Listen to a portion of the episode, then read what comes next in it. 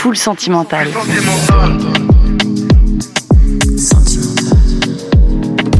Full sentimental. Grunt Radio. Une émission de Grunt avec beaucoup de sentiments dedans. Welcome to Full Sentimental. The first time I heard the music of my new guest, I instantly fell for it, singing on drum and bass, putting very sad lyrics in club anthems. What a great idea! I feel like what she's doing with other members of this new generation is to offer us an outlet, and it feels very good.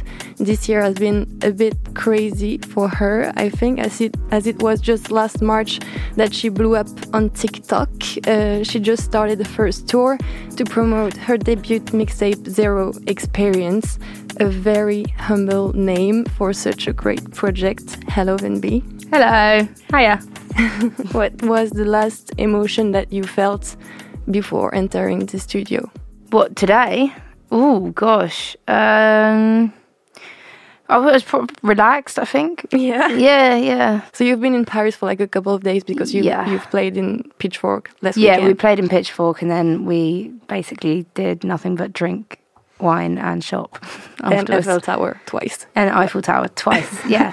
Had to be done. Had to be done. I gave you three emotions a couple of days before joy, fear, and love. Mm-hmm. You chose one song for each of them, but before listening to them, we're going to listen to you Mm-hmm. with one of your songs uh, from Zero Experience. It's called POV. What's the point of me and you? You can't see my point of view. I got problems, so with you, you won't let me say them. So out of rhythm got me blue. You can't see my point of view. What if you never knew? My heart was breaking. POV, you're taking a piss. My friends will back me on this. Cause I told them the sitch. You're working four, five, six in the morning. And I'm calling you drunk. Now I'm taking a piss. Sometimes I'm a bitch. Would you say you need me if I say I'm going? We've been through seasons, but give me a moment to say ain't equal two sides to a story. But mine you're ignoring, and it's getting me worried. What's the point of me and you? You can't see my point of view. I got problems, so with you, you won't let me say them. So rhythm got me blue. You can't see my point of view. What if you never knew? My heart was breaking. Um, I feel like this needs to speed up a bit. What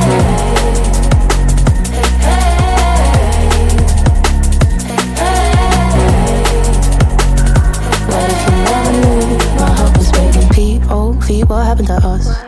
I just want love. Do you give a fuck? Probably not. Looking like A, B, C. It used to be easy. Now you gotten cold. And I'm getting heated. Don't want you leaving. But would you say you need me if I say I'm going?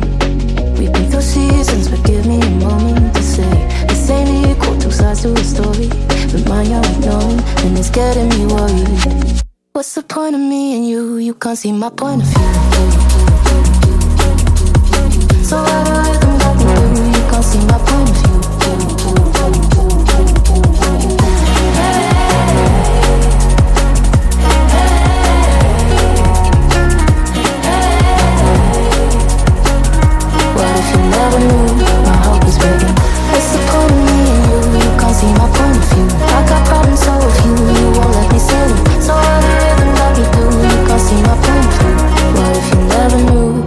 was breaking.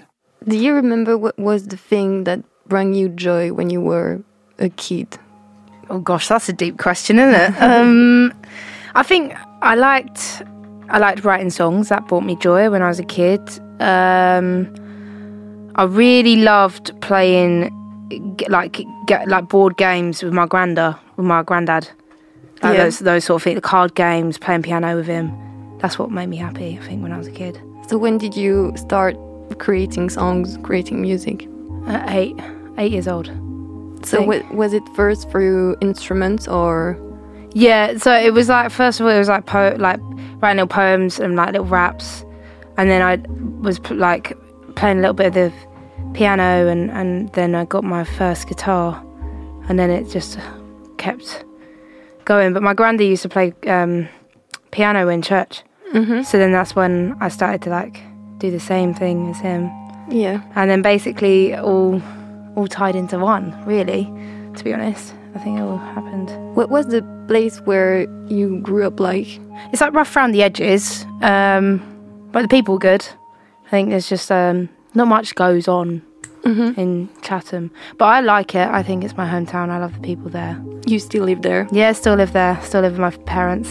Haven't moved out yet. What was the music like there? There were there were nothing like were there gigs or stuff like that where you could I mean, go? there's local pub gigs like that go on all the time. There's karaoke all the time. Um, if you go to the right pub, you get karaoke. Um, but now there's quite quite a few people now are coming up from Kent, like music. I did um, like there's I did like, the most the most like sort of like gigs things that I did like growing up was literally performing in college or performing in school. You performed in school. Yeah, You yeah. like in musicals.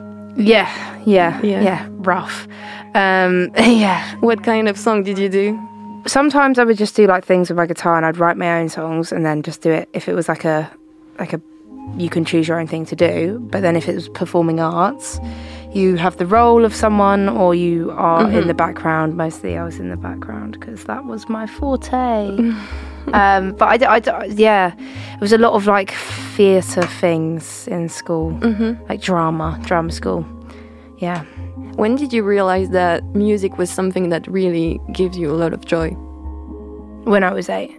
I've, I've never not, I haven't not written a song since I was eight. Because that's like how I deal with my head, mm-hmm. I think. And wh- what was the kind of music that you listened to back then? Oh gosh, so many different types. So we have like Alanis Morissette and then, you know, Stevie Nicks, like Fleetwood Mac.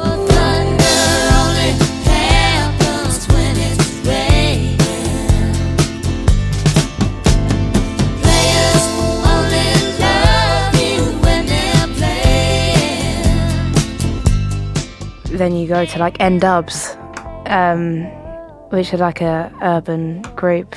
Mm-hmm. And then like Eminem, Taylor Swift. So it's gonna be forever, or it's gonna go down in flames. You can tell me when it's over, mm, if the high was worth the pain. Got a long list of ex-lovers, they'll tell you I'm insane. 'Cause you know I love the players, and you love the game. 'Cause we all Yeah, bashed out Rihanna. Justin Bieber, first album I ever bought Yeah. when I was 12. Yeah. Obsessed. Like, worryingly. You know you love me, I know you care.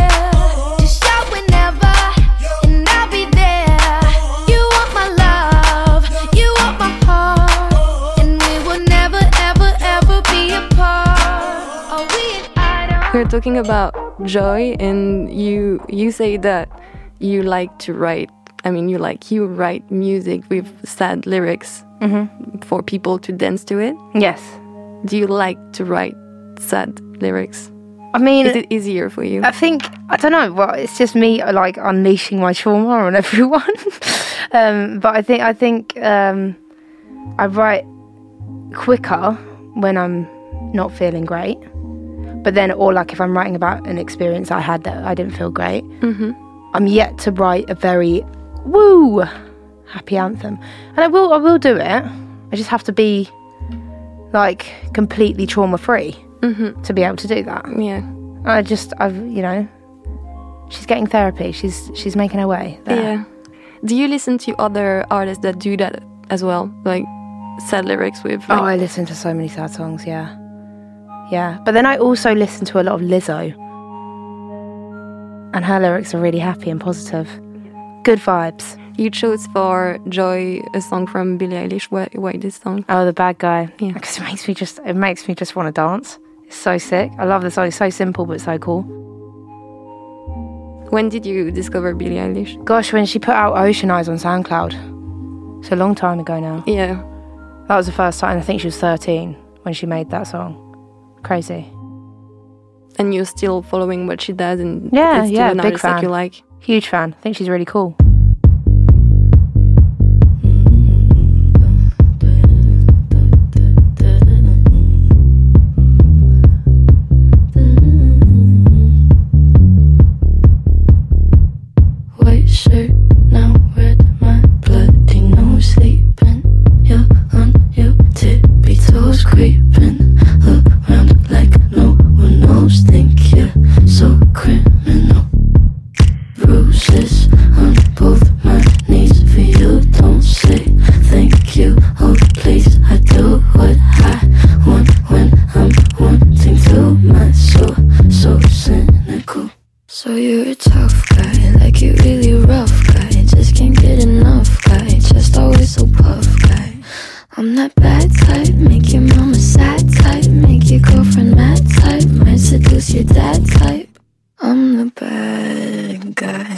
Duh.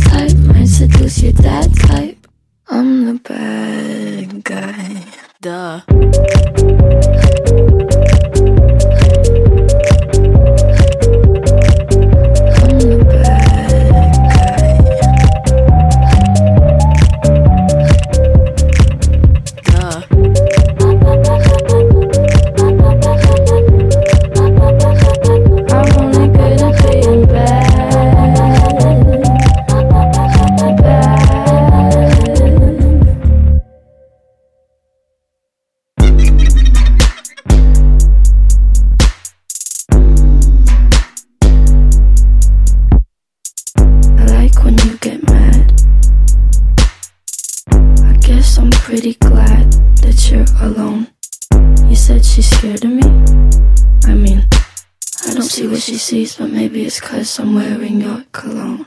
I'm a bad guy.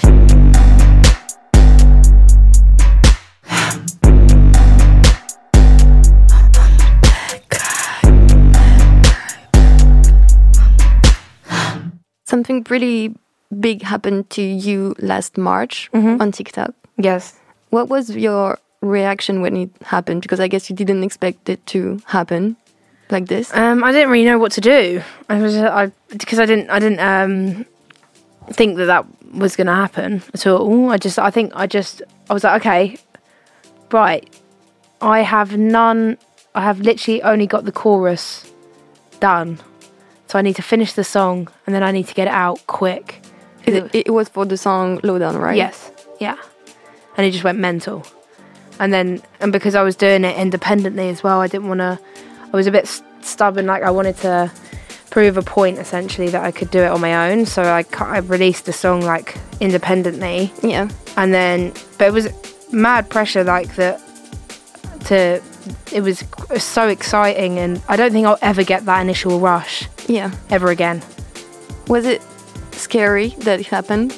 Yeah, I was terrified, but like excited as well. At the same time, I was like, okay, sh- like shit, this is actually happening. So how long did it take to do the whole song after that? We got two weeks done out because it was just like, uh, like I just didn't want to um, sit on it for any longer. I just wanted it out and stuff, and and then we released it, and I think it did all right. It did really well. Surprised by by that. It was crazy. Was it scary for you at that time that this happened on TikTok? Because is it is it a scary thing for an artist today to blow up on TikTok and then to to think, okay, now what's next? Mm, I think there's a there's a level of uncertainty for sure, um, but I do think that it's it's incredibly exciting and, and it's it's so good that this social media platform is is now giving an opportunity to, to people that might not have had that opportunity in the first place. Because I, by all means, without social media, there is no way that I would have had any opportunity to, to get a job in, in music at all. And what about your new first mixtape? Was it scary to to put it out? Yes. Scary. Gosh. Um, because you don't know whether people are gonna like it or not. And some of the songs on there are like really, like quite honest. And then it's like scary, like releasing, like my deepest, darkest secrets of the world is really fu- fucking scary. And then also you're like, oh, I've worked on this project for a year and a half. What if people fucking hate it? That's always a risk. So there, some songs were already ready. Yeah, yeah. We've been like working on this project now for a year and a half, and and and it was, I was a big relief actually as well when mm-hmm. when I got it out because I've been sitting on everything for so long, mm-hmm. and I was just like, do you know what? I'm so ready now for this to be out and for people to hear it, and and if people like it, they can, you know, listen to it all the time and. That, it was, you know, it's, um, it's something that I'm proud of and, and excited to to see how it does. In the um, in the songs in this mixtape, you you talk about very deep themes and subjects and your life and loss, drugs, stuff like that. Was it scary for you for people to hear all these stories? Yeah, for sure. Because half the, half the shit I haven't even told my parents. Do you know what I mean? So that's like, I think it's like, but this is like, this is the thing with me is that I don't really talk much about how I feel. I'm very good at hiding when I'm, you know, not doing so great or not feeling okay with something. But then, like, the, the songwriting is how I communicate that. So, like, if I come home and play my mum a song, she'll be like, okay, that's how she's feeling. Move Yeah. on, you know, sort of thing. So you you do that. You play your songs to your mom. Mm-hmm. So All the time. her first. is the first like filter for you. My mum's like the first person I play my songs to, yeah. Every time. And she'll let me know if it's a good song or not. Does it happen that she says that it's not a good song? There's been, there's definitely been songs that I, I've played her and she's gone, "Y- you know, it's not your best. Yeah. Um, and then I'm like, okay, back to the drawing board then. Thank you, Andrea. Really, really initial boost of my confidence there. Um, but no, it's yeah. I always play. She's she's um, yeah. She she's uh she let me know if a song's good or not for sure. Very honest, honest queen. And um, you said that you've been working on this project for a year and a half. Who were who were the people surrounding you, creating this project? Were you all by yourself? So Goddard um, Yeah. worked a lot on this project. So it's the Um, producer that is on the song "Mess in Heaven." Yeah, yeah. Goddard, you know, worked on on ME4 as well, and we got Shakes in to to do uh, his verse, and then uh, worked with on POV. Worked with my two friends Pablo and, and J Moon, and, and we wrote that song really quickly, and it took us ages to figure out how we were going to change the tempo into drum and bass. Yeah. Um, so worked, yeah, worked a lot with Pablo and Jay Moon, and then uh, my friends YJ and iTech and and DFA. So I guess you didn't plan for some people like Rudimental to be on the project a year and a half ago. No, no, I I was like, I wanted to work with Rudimental. Yeah. I was like, this is you know manifesting it, and and um, I'd written Die Young with DFA. Um, I'd basically written the song in my bedroom and then come into the session and was like, mate, I have this song. What can we do with it? And that we had this demo of Die Young, and then I sent it to my label, and they were like, "This is this is we like this, blah blah blah." And then we all basically decided that I will like having someone else on it to make it even more like special. So I mm-hmm. just said like rudimental, kind of slid into their DMs, and then they said yeah, and that was it. And then they jumped on the track, and it was really mm-hmm. cool. Talking about fear, which is one of the emotions that I gave you, do mm-hmm. you think that you are someone we, who has a lot of fears? I mean, do you mean like phobias or like? Yeah, I have a lot of anxiety for sure, and I think that's quite similar to fear. I get worried a lot about things. Um, I get. I think the, like my biggest fear is is uh, do like hurting someone else. Essentially, Okay. that's my worst fear. Is making someone else feel inadequate or upset. I don't like that. Yeah. And and with anxiety, is it something that you struggle with a lot? Yeah, yeah. I it just gets like goes in. Like I've I've, I've had anxiety ever since I was really little. So it's like it's not really been something that I've never not had. Mm-hmm. But I have different ways of coping with it now. I'm, I'm a lot better at coping with Yeah. anxiety. But I went through a period of time like last year when Messy in Heaven came out, was like having a lot of anxiety and didn't want to leave the house and was scared to go anywhere. It was crazy. And I think it's just when I get overwhelmed, when I don't really know what to do.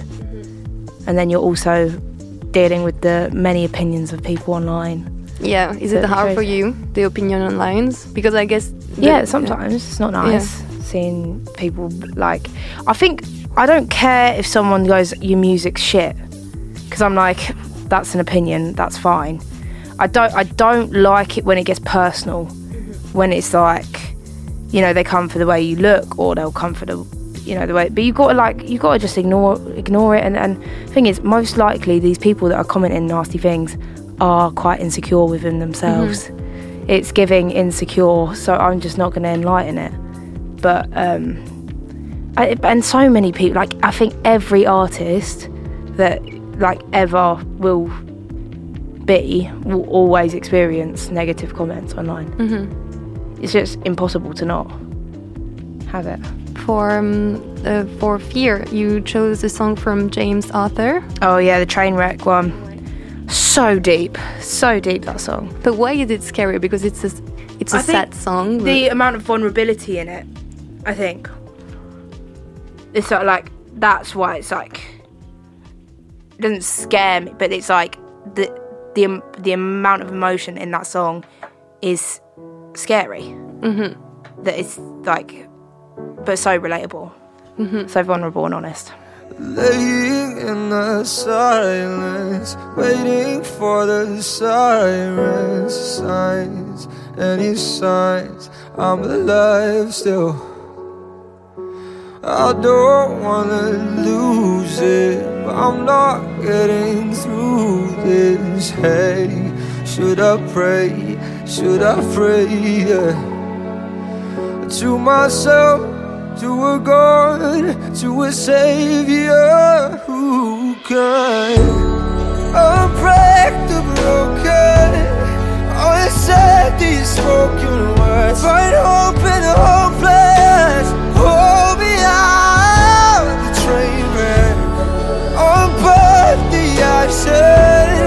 unshed the reactions. Now, not ready to die, not yet. Hold me out the train wreck. Pull me out, pull me out, pull me out. Pull me out, pull me out.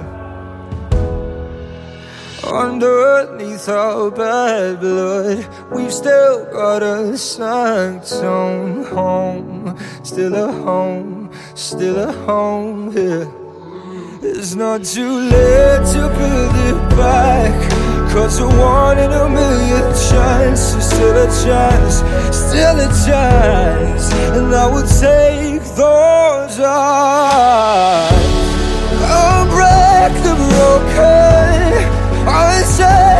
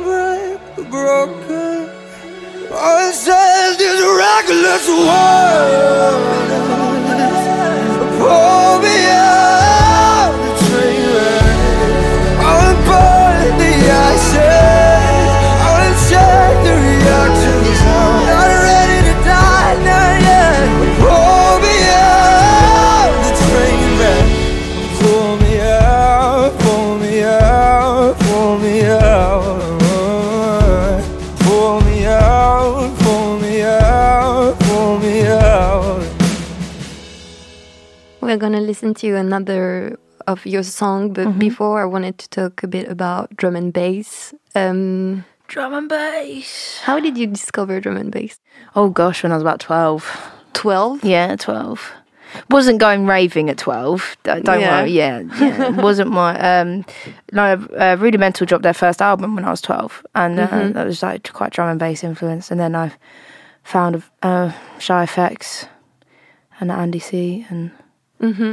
and went on a deep dive and fell in love with the genre. And then and then basically I've, I've always you know written mostly like with my guitar and stuff and and the the sound that I wanted to go for was drum and bass uh, influenced anyway. Uh, but make it my own, and that's I think that's what I did. And making your own is um because we can hear that you want you like drum and bass, but you want to put something more organic in it, Mm-hmm. um, singing, putting real instruments in it. Mm-hmm. Uh, even during your live shows, you have real instruments. on Yeah, it was all live. Yeah, Why did you choose to do that? because I just think it's fucking cool. I think It is uh, cool. yeah, I think I, I just think it's really cool, and I, I think uh, if you're having, uh, you know, like, I I love raves and I love DJs and and uh, I love drum and bass and and you know the. the the typical type of you know drum and bass is is you know DJ decks Mm-hmm. and you go to a rave and you have a good time. Um, but you know, you got Pendulum do it like with a live band. Chase and Status do it with a live band sometimes, and it, it, it I think it just elevates the show so much. Mm-hmm. Really, honestly, does. And um, I feel like there is a real drum and bass scenes for like a couple of years in Mm-hmm. London, a new one with a lot of female singers. Yeah, Um, do you feel it as well? yeah. Us girlies be coming up. yeah, we- I think it's a new wave, and and you know, drum and bass has been around for like 20, 20 plus thirty years. So Yeah. and it comes and goes in waves, you know. But the people, the community that listen to drum and bass always stay. Um, but right now, it's having a massive, massive wave, and it's and it's sticking, and it's kind of and it's moving forward to other places around the world, which is really, really cool. Um, it's, like DnB is is is huge in Australia um, and New Zealand, and and it's just moving over to like America now, which is really cool. And I think uh, about time. I, I read I read somewhere that you have like um, a WhatsApp group, right, with uh, other girls doing drum La- and bass. Loud London. They're Loud not London. not all of It's a them. collective, yeah, right? yeah. Not not all of them do drum and bass. Some of them do like pop. Some of them do folk. Some of them like very. It's a it's a group for women and non-binary uh, musicians to f- have a safe space to communicate Mm-hmm. and and be able to you know not be pinned against each other Mm-hmm. and and to be able to do their job and and and ha- make friends. You know, I saw that um, because you worked with Hybrid Mind, Hybrid Mind, Hybrid Minds, yeah. Hybrid Minds. Yeah. So they've been here for a long time. Yeah. and they collaborate with a lot of new artists. artists. Yeah, yeah. which is I think it, it's really cool. Yeah. And uh, maybe that's why also the drum and bass is is getting a new a, a new how do you say it? I don't know. Um, like new artists because you have this old generation that is up for doing new songs with the new generation. Yeah. I think they were like um hybrid minds are really cool. They're good friends of mine and and uh, we did If Love Could Have Saved You together and they dealt with that song so delicately and, and so so and they well. worked with Charlotte Pl- Charlotte Plank as well. Yeah, and, they uh, worked with Charlotte Plank. Charlotte Plank's killing it. Love Yeah. her. She's just been on tour with me, bless her. Yeah. Love her. Good friend of mine. And then, but they worked with so many people. They've they've remixed Birdie's song. Mm-hmm. You know, they've uh, they've done so much, and and they're they're drum and bass legends essentially. We're gonna listen to another of your songs. It's called Messy in Heaven. Go ahead.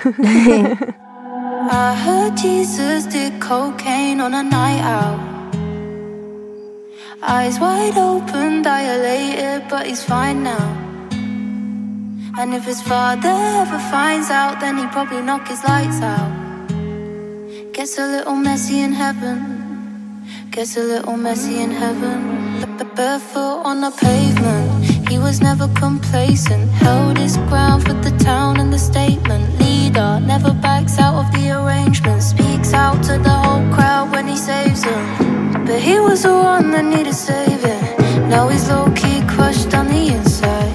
He gave his all and now he's breaking. You can see it in his eyes. I heard Jesus did cocaine on a night out. Eyes wide open, dilated, but he's fine now. And if his father ever finds out, then he probably knock his lights out. Gets a little messy in heaven. Gets a little messy in heaven. Staying out on the weekdays, weekends. No sleep for the week round here. Going out, getting lost in the deep end. White lines never dried, no tears. Says no more, now he says no less. And the people wanna know where he goes next. Mind of a saint, so he knows best. But he don't sleep, now he don't rest. Turning water into wine, that's mad, that's mad. Everybody always wants what he had. Gets a little messy in heaven. Gets a little messy in heaven. I heard Jesus did cocaine on a night out. Eyes wide open, And if his father ever finds out, then he probably knock his lights out. A little messy in heaven. A little messy in heaven. I heard Jesus did cocaine on a night out. Eyes wide open, dilated, but he's fine now. And if his father ever finds out, then he probably knock his lights out. Gets a little messy in heaven. Gets a little messy in heaven.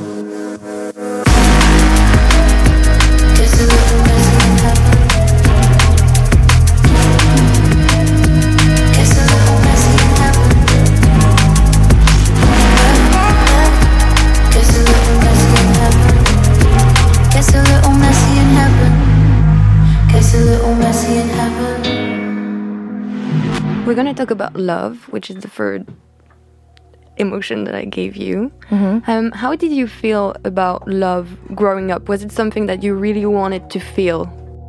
I didn't really have an interest in it till I was about 16, 17. Yeah. Yeah, like it was my. I'd never really. Yeah, I, I don't think it was just like. I was very just like, okay, like. I'm a kid. Like it wasn't. It, I, I never was really interested in it. Mm-hmm. Um, didn't have an interest in anyone, but I love love now. Absolutely, I'm big lover. Full like. I love hard. You mm-hmm. know what I mean? Mm-hmm. So you were not the kind of kid who wrote like love letters or things like that. No, no, couldn't bloody spell till I was like, still can't spell Yeah. actually. Yeah, so that's a bit awkward. Yeah, no, I wouldn't. Um, no, definitely did not write any love letters to anyone. Yeah, no. Yeah, no, I, I, I never even did. Yeah, no, yeah, I'd never had anyone. So I was a lonely kid. Essentially, it wasn't loved. It was fine. It's pretty fine. Um, but now, yeah, I love love now. We were talking about writing. I don't know if you're okay talking about it, but you struggle with dyslexia, right? Mm-hmm. Yeah, For a long time. yeah. Um, how do you feel about it now? Is it what at being dyslexic. I mean, I've never known anything different. So, um, you know, I'm not angry that I have dyslexia, or you know, like, oh my god, this is so difficult because actually there's a just a, there's just a different way of learning. Um, there's a lot of adapting and a lot of like figuring out what works for me, and um, sometimes you have to try like twice as hard as everyone else if you want to achieve the same thing which is like sometimes it can get a bit frustrating but also like you know like you'll be surprised of how many actors and singers and uh, write songwriters and musicians are, are dyslexic um, how did you adapt? Because I I read that you had to remember a lot of things um, by heart. uh, I do a lot of audiobooks a lot of memory um, like I'd have to memorize. So when I worked in the bank mm-hmm. I worked in a credit card bank and we had terms and conditions. And usually they pop up on the screen and everyone was reading them mm-hmm. to the cus- customer. I had to have that in my ears and memorize it. Mm-hmm. And then by the time that I'd memorized it it would just come off the back of my tongue. So I'd be like telling the t- terms and conditions. Same with music songs. It's like how I would learn a song is listening to it on repeat and then you know how I write songs is voice notes Yeah, you have a lot of voice notes on your Yeah, phone. yeah, I have like 3,000 voice notes. All song ideas. You say that you love love now. Um, how did you build your conception of love? Was it through like movies? Some, what was the love stories that you liked? It was it through music, through I mean, yeah, like, move, move. Wouldn't it be great if relationships were like how they are in the movies? that would be stunning, wouldn't it? No, I think, you know, my parents are uh, happily married, mm-hmm. you know, and have been for a long, long time. And, and, you know, my dad worships the ground that my mum walks on. And it's like, that's like love. Mm-hmm. Like my nan and granddad, love. Like, I love it. Mm-hmm. I think that was like the representation for me. It was like my parents. But I also like have never I've definitely been in love for sure, but I've like it's it's a complicated thing. yeah. Do you know what I mean? But you're very young as well. What when I was in love? Now you're very young. Now, No, 23, yeah. Yeah, I remember actually, I'm a child basically. I've got plenty of time. Yeah, you're not. You're too young to be like nostalgic of teenage love, for example, or No. love that you experienced maybe before. Too young. That's good advice. That I don't need to worry. No, I'm I'm I'm all I'm all. I think like right now I'm just You chose um, a song for love. I didn't know this artist, but it's a great song. it's such a beautiful track. Christy. Yeah, Chrissy, love her. Mm-hmm. And this song is so well written. Yeah. It's, um, I, I like I, I'm obsessed I'm obsessed with this song. I think it's great. hmm It's called "Love Me in Chapters." And uh, where does this artist come from? So she is um, she's an artist. I think she's from uh, London, and um, I've been following her for a long time now. Um, and we chat sometimes on the internet. Um, Yeah. But I just I just think she's tremendously talented, and her writing is gorgeous. And it's a good love song. And it's a good. Do you know what? It's a good. Um, it's a good concept of how love is at the moment. You know, it's like "Strangers" by Ken- Kenya Grace. It's a good. It's so real. I Settled for love that only left me scarred. Only told me I'm gorgeous. When he said my heart, then I cried in the bathroom while he played guitar. And now I lay in the bedroom and I travel far. He called me a flower and still broke my heart. Oh, he picked on my petals and tore me apart. Now I'm out in the garden. Cause love didn't last in real life.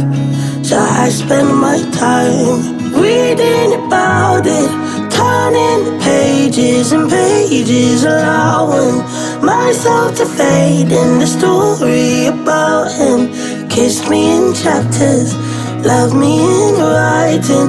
I'll be your curtain, the thunder and lightning.